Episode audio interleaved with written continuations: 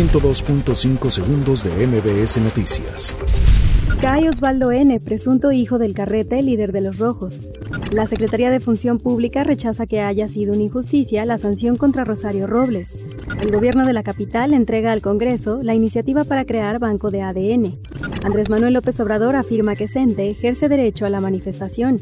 El gobierno de México se deslinda de órdenes de aprehensión contra Winkler. Isabel Miranda de Wallace exige a Andrés Manuel López Obrador derecho de réplica. Difunden en redes sociales video de nuevo grupo armado en el Estado de México. Reservas internacionales alcanzan 180.019 millones de dólares. Querétaro prohíbe el uso de popotes de plástico. Donald Trump niega presión sobre Ucrania para dañar a Joe Biden. 102.5 segundos de MBS Noticias.